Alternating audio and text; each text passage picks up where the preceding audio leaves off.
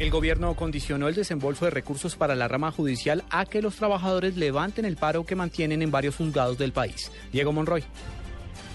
Juan Camilo, buenas tardes. El ministro de Justicia, Gisir Reyes, se refirió al actual paro que afecta a la rama judicial. Dijo que existen una serie de medidas para poder levantar este cese de actividades que ha afectado el normal funcionamiento de la justicia en Colombia. El gobierno tiene garantizado a partir de 2015 la incorporación gradual y paulatina de los funcionarios de descongestión a la planta permanente de la Administración de Justicia. Los recursos para pagar los jueces de descongestión a partir del 15 de noviembre de este año están disponibles siempre y cuando eh, trabajen para esas fechas, siempre y cuando no continúe el paro, eh, de tal manera que eh, las razones o las condiciones para que regresen a su trabajo están dadas.